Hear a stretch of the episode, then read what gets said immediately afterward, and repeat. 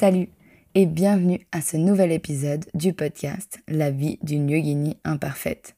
Dans ce podcast, on parle de tout, de rien, mais surtout de yoga. On parlera de la philosophie, de l'histoire du yoga, mais surtout comment l'appliquer à la vie moderne, aujourd'hui, de tous les jours. On parlera aussi de comment développer son business, et que tu sois enseignant, de yoga ou pratiquant ou peut-être que tu découvres à peine le yoga, tu pourras toujours apprendre, découvrir de nouvelles choses et évoluer vers une version meilleure de toi-même tout au long des épisodes. Alors si tu es prêt, mets tes écouteurs dans tes oreilles et laisse-toi transporter par ce nouveau podcast.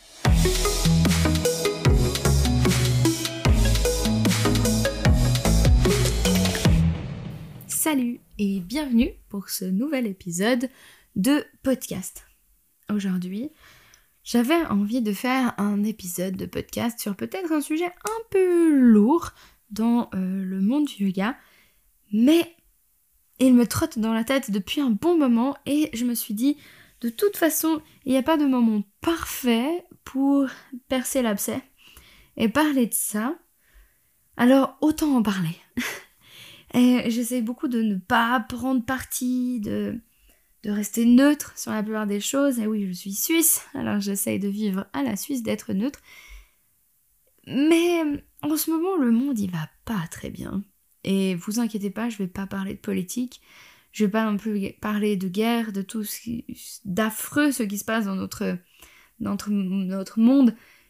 Parce que il y a quelque chose que, euh, que j'ai comme euh, comme... Euh, oh mince, je perds mon français, voilà, ça fait même pas une minute que je parle et je perds mon français. Il y a quelque chose que j'ai comme valeur, c'est de parler uniquement des choses que je connais. Alors voilà, je ne donnerai pas mon avis sur des choses que je ne connais pas, dont je ne suis pas experte, parce que il y a beaucoup trop de monde qui fait ça sur Terre, de donner leur avis quand on leur demande pas. Et euh, de, faire des théories sur des choses alors qu'ils ne les connaissent absolument pas. Mais bref, le podcast n'est pas là-dessus non plus. Mais le podcast est sur l'appropriation culturelle que l'on fait du yoga. Alors rien que ça. C'est parti simplement de pourquoi est-ce que je ne dis pas namasté pourquoi euh, dans mon studio il n'y a pas de Bouddha, il n'y a pas de dessin indien, il n'y a pas d'encens d'ailleurs non plus dans mon studio, il n'y a pas d'encens chez moi, il n'y en a pas dans mes cours. Simplement parce que tout ça fait partie de la culture, de la culture hindoue, qui n'est en fait pas ma culture. Ce n'est pas non plus ma religion, je ne suis pas du tout une experte d'hindouisme, qui est d'ailleurs est très souvent mélangé avec le bouddhisme. Et encore une fois, je ne vais pas m'égarer là-dessus parce que ce ne sont pas mes religions. Et ce n'est pas ma culture non plus. C'est une culture que je ne maîtrise pas. Et elle ne m'appartient pas. Il y a beaucoup de courants, il y a beaucoup d'écoles, il y a beaucoup d'évolution du yoga. Et de dire simplement que le yoga est hindou, euh, que si on pratique le yoga, on devrait avoir des divinités hindoues avec nous, on devrait chanter des mantras, on devrait, je ne sais pas, d'autres choses, eh bien, pour moi, c'est très faux. Parce que le yoga est une discipline qui a évolué. Qui a évolué depuis des centaines d'années. Il y a énormément, comme je l'ai dit, d'écoles différentes, d'évolutions différentes du yoga. Et j'estime que nous, nous les personnes occidentales qui vivons en Occident et qui enseignons ou pratiquons le yoga, eh bien, en fait, pour moi, on pratique une version moderne du yoga adapté à nous, adapté à notre monde occidental. Et il a perdu son lien avec la culture et la religion hindoue. J'ai envie de parler de ça car l'autre jour, il y a quelque temps, je suis allée dans un cours de yoga et il y avait une statue d'une déesse hindoue, dont, preuve que je ne connais pas vraiment cette culture, que je ne la maîtrise pas, c'est que je ne sais pas le nom de cette déesse. Mais ce que je sais, c'est qu'elle était à l'entrée, à côté des chaussures. Et ça, c'est quelque chose que je sais. C'est que dans la culture hindoue, les chaussures, eh ben, c'est pas très respecté. c'est pas propre. Et jamais ils ne mettraient une déesse de leur culture par terre, sur le sol, au milieu des chaussures. Et pourtant, ben, dans un studio, il y avait ça. Et elle était posée là par terre, comme, comme une lampe, comme un bibelot. Simplement là pour la décoration. Et c'est ça surtout qui m'a fait tilt. Où je me suis dit, mais en fait, pourquoi est-ce que moi, dans mes cours, je ne fais pas ça Et pourquoi dans certains endroits, c'est comme ça Et pourquoi est-ce que ça me met mal à l'aise? Parce que, personnellement, quand j'arrive dans un studio où on va chanter des mantras qui, par exemple, on ne nous les traduit pas, on ne nous les explique pas, où on va avoir beaucoup d'encens, on va avoir des tableaux, des dessins hindous, eh bien, ça me met mal à l'aise. C'est comme j'ai l'impression d'être tout d'un coup dans une mosquée, de débarquer pour une prière et que je fasse style que je suis musulmane. Alors que pas du tout. Je comprends rien. C'est pas que je comprends rien. Mais je ne suis pas euh, musulmane, je ne connais pas cette religion. Et d'être au milieu de, de ces gens, ça, ça, me, je me sentirais comme impost, impostrice, imposteuse. En tout cas, imposteur. et, là, dans ces studios qui, qui prônent tellement cette culture hindoue, eh bien, je me sens un peu la même chose. Parce que j'ai pas vécu en Inde. Je suis même pas allée en Inde. J'ai pas de famille hindoue, j'ai aucune origine hindoue et j'ai jamais étudié la culture ni euh, la, la religion hindoue. C'est pour ça que je ne dis pas namasté par exemple. Namasté veut dire en anglais I vow to you. Je me je me... Oh mince. Voilà, j'ai un trou.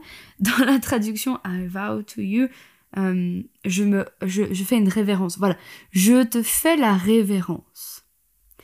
Eh bien, c'est quelque chose d'extrêmement profond. Je te fais la révérence. Je. Je.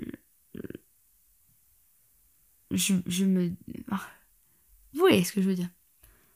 Et maintenant, c'est devenu un truc qu'il y a sur des t-shirts, euh, des mugs, euh, des bouteilles, euh, que les profs de yoga disent au début du cours Namasté, mini yogi. Et, en fait, ça me met mal à l'aise. Et quand mes élèves me le disent, malheureusement, je n'ose pas encore vraiment leur dire genre, non, mais en fait, moi je dis pas ça. Mais un jour j'y arriverai. Et s'ils écoutent ce podcast, eh ben, peut-être qu'ils comprendront le message. Je suis désolée de ne pas vous l'avoir dit en direct. Mais c'est pas si facile que ça parce que Namasté, c'est pas, pas un slogan qui veut dire euh, j'aime le yoga, peace and love. C'est. Comme. Je continue dans, les, dans les religions, hein, même si je les connais pas. Mais euh, c'est comme euh, un chrétien, j'imagine, qui dirait au nom du Père, du Fils et du Saint-Esprit. Euh, et après que ça soit repris par tout le monde et n'importe qui et que ça soit mis sur euh, des mugs euh, à, un concert de rock où Père du Fils et du Saint-Esprit. Je dis n'importe quoi, vous voyez ce que je veux dire par là. Et du coup, tout ça pour dire que ce processus, eh bien, c'est de l'appropriation culturelle. Et si c'est un gros mot et que tu es pas sûr de le comprendre, eh bien, en gros, ça veut dire prendre une culture, la mettre à sa sauce et en faire de l'argent avec. Ça te rappelle quelque chose? Beaucoup de l'industrie occidentale du yoga est complètement basée là-dessus. Peut-être quelque chose qui pourra te parler? En Inde, les gens ne mettent pas des leggings et des brassières de sport pour aller faire du yoga.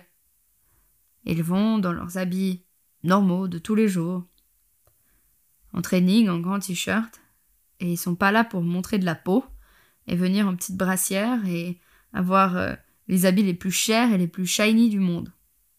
Ceci est complètement de la création occidentale, faite pour faire de l'argent avec le yoga. Et c'est tout aussi simple que ça. Peut-être que c'est beaucoup de parler de ça avec les leggings, mais au final, les statues des déesses hindoues, on ne sait pas pourquoi ils sont là, on ne sait pas de quoi ils représentent, qu'on respecte pas, eh bien c'est la même chose. Malheureusement, heureusement, ou même juste neutrement parlant, ce n'est pas notre culture, on ne la connaît pas, et on ne devrait pas se permettre de simplement se l'approprier parce que on fait du yoga. C'est pour ça que j'aime dire que je pratique le yoga moderne. Alors bien sûr, mes cours de yoga, euh, ben, ils n'ont pas ce terme-là. Je pratique, je, je dis pas, je donne un cours de yoga moderne. Sinon, ce serait compliqué pour les élèves de savoir à quoi s'attendre. Mais j'aime ce terme J'aime ce terme parce qu'on voit de quoi on parle, à peu près, et pourtant on arrive à se détacher de cette appropriation culturelle. La seule chose que je fais dans mes cours, qui pourrait être euh, qualifiée comme de l'appropriation culturelle, c'est chanter les hymnes. Mais j'aime faire chanter les hymnes à mes élèves parce que euh, ça a été prouvé qu'en fait, les vibrations de ces ohms, ils aident vraiment physiquement à détendre notre corps. Il y a eu des études scientifiques là-dessus qui ont prouvé que ces vibrations générées par notre voix eh ben, aidaient à nous apaiser. Alors je trouverais vraiment trop dommage de passer à côté, de ne pas le faire. Et j'estime que le home dans mes cours est simplement utilisé par cet aspect physique et non pas pour une représentation euh, culturelle hindoue. J'espère que je ne vais pas me mettre tout le monde à dos en disant ça, mais voilà ce que j'en pense.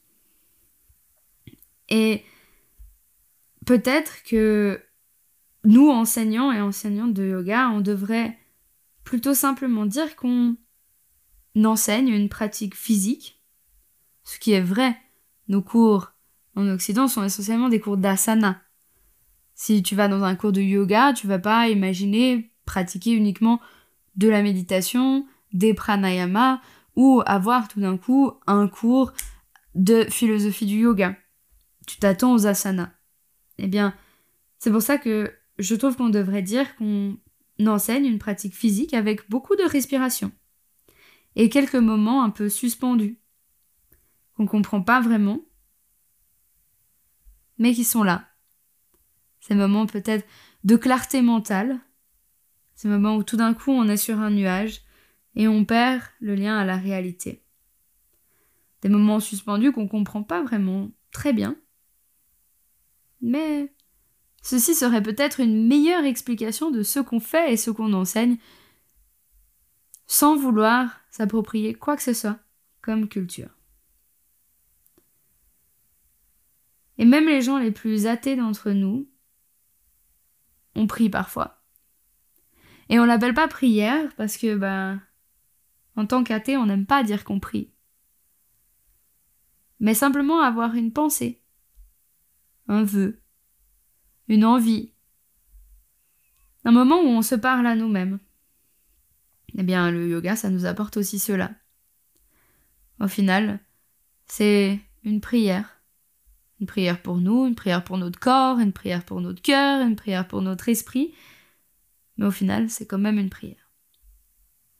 Alors voilà ma petite déclaration, protestation très gentille, sur l'appropriation culturelle du yoga. Et je pense que c'est quelque chose sur lequel on doit beaucoup travailler. Et il y a encore des questions où j'ai pas les réponses. Par exemple, j'avoue ne pas savoir comment me, me placer par rapport au sanskrit. Le sanskrit qui n'est en fait pas ma langue. Que je suis sûre que je parle très mal. Que je dois pas avoir une prononciation qui est juste. Parce qu'effectivement, je ne le connais pas très bien, mais j'utilise le sanskrit pour certains asanas, même asana d'ailleurs, c'est du sanskrit, mais certaines postures de yoga. Et j'avoue ne pas savoir comment me placer là-dessus. Est-ce que, est que utiliser du sanskrit c'est de l'appropriation culturelle ou pas? Je suis pas sûre. Tout ça pour dire que cette appropriation culturelle, eh bien, c'est une longue route une longue route, pas, pas plate, pas droite, pas facile. Mais je pense qu'on devrait tous faire un peu plus attention. Attention à cette très grosse appropriation culturelle du yoga. Surtout sachant que le yoga devient de plus en plus pratiqué dans le monde. Il y a de plus en plus de pratiquants chaque année qui commencent le yoga et c'est magnifique, tant mieux. Tant mieux. Il n'y a pas à dire le monde va si mal en ce moment que si au moins on peut avoir juste plus de gens qui pratiquent le yoga, qui prennent soin d'eux, qui se posent pour méditer, pour respirer et qui peut-être auront des illuminations et puis des idées un peu moins noires, eh bien c'est vraiment tant mieux. Mais on devrait faire vraiment attention à cette appropriation culturelle. Et pour finir cet épisode sur une euh, petite anecdote qui, euh, même aux plus sceptiques d'entre vous, montreront à quel point on a fait de l'appropriation culturelle avec le yoga. Euh, une des plus grandes marques de yoga, d'habits de yoga au monde, s'appelle Lululemon. Je pense que tu as déjà entendu parler de cette marque. Eh bien, j'ai écouté un podcast il n'y a pas très longtemps d'une enseignante de yoga hindoue qui a aussi fait un épisode sur l'appropriation culturelle. D'ailleurs, je pense qu'elle est bien mieux placée que moi pour faire cet épisode. Mais je me dis, vaut mieux être plus de personnes à en parler que de pas en parler. Peut-être qu'on changera les choses.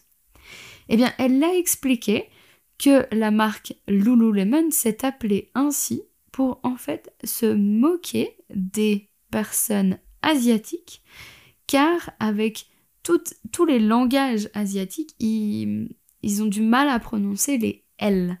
C'est quelque chose dans leur prononciation qui est très dur pour eux. Et du coup, Lululemon est quelque chose quasiment impossible à exprimer, à dire, pour toutes les personnes asiatiques qui ont un langage asiatique. Et, quand j'ai écouté ça, je suis vraiment tombée des nues. Je me suis dit, mais c'est pas possible. C'est pas possible. Comment une marque qui prône faire des habits de yoga et donc prôner le bien-être, prôner l'acceptation de soi, des autres, de travailler ahimsa, encore un mot en sanskrit, je suis pas sûre si on peut l'utiliser, mais la non-violence peut faire quelque chose d'aussi cruel de simplement discriminer une quantité énorme de personnes sur Terre parce qu'elles n'arriveront pas à prononcer correctement le nom de la marque. Alors, petit disclaimer, j'ai pas cherché ces sources, mais j'imagine que comme toutes ces histoires, elles sortent pas de nulle part. Peut-être que c'est pas 100% vrai, peut-être que ça n'a pas été fait exprès dès le début, mais en tout cas, c'est véridique. Effectivement, le son L est extrêmement dur à prononcer pour les personnes qui ont un langage asiatique, et du coup, c'est de la discrimination, c'est juste bête et méchant. C'est comme. C'est exactement dans le même registre que euh, certaines autres marques de vêtements, comme Abercrombie Fitch, qui ont juste réduit la grandeur de euh, leur taille. Enfin, le, le S est devenu aussi petit qu'un XS, mais c'est appelé S. Euh, le L était aussi grand que du M, simplement pour euh, réserver cette marque de vêtements aux personnes plus fines et plus maigres, pour empêcher les personnes en surpoids de porter du Abercrombie Fitch. Et c'est complètement bête, on, on discrimine complètement des gens en faisant, si on revient sur le yoga bien sûr, en faisant de l'appropriation culturelle. Et on est presque en train d'éliminer ces gens, de les sortir, de, de, de, de les sortir, de les éjecter, de les mettre de côté, alors que c'est leur propre culture. Voilà. C'est c'est pas très joyeux. Du coup, je vais essayer de finir sur une touche beaucoup plus joyeuse, c'est de dire faites attention de ne pas faire de l'appropriation culturelle, mais faites du yoga. Parce que ça fait du bien. Et même si on l'appelle pas yoga, même si ce que vous pratiquez c'est pas du yoga, eh ben prenez des moments pour vous. Prenez des moments de détente, que vous faites de la méditation ou non, rien que se coucher ou s'asseoir, fermer les yeux, respirer. Eh bien vous verrez, c'est pas de l'appropriation culturelle et ça fait du bien. Alors, faites-le, ça changera votre vie. Si vous le faites déjà, tant mieux. Vous savez que ça change déjà votre vie. Et voilà, finissons avec le sourire. Et remercions, remercions l'Inde, ce berceau d'humanité, ce berceau du yoga, de nous avoir transmis ce truc incroyable. Et on va essayer d'en prendre soin et d'arrêter de lui faire du mal et surtout de, de kiffer parce que c'est incroyable le yoga. voilà, je finis sur cette touche un peu plus joyeuse et je vous dis à très vite pour un prochain épisode de podcast. Voilà, tu es arrivé à la fin de ce podcast. J'espère que tu as aimé ce que tu as écouté, ce que tu as appris. Si c'est le cas, alors n'hésite pas à nous laisser des commentaires, de noter le podcast et surtout de t'abonner. Tout ça nous aide à pouvoir continuer à t'offrir du contenu de qualité et continuer de l'offrir de façon régulière. Si tu veux pratiquer avec moi ailleurs que dans le podcast, alors n'hésite pas à venir me suivre sur Instagram à Adeline Frossard en un mot. Et tu peux aussi trouver notre plateforme en ligne à adelinefrossard.ch. Tous ces liens sont dans les notes du podcast. Tu peux me retrouver directement là-bas. Et j'espère qu'on se retrouve très vite pour un prochain épisode.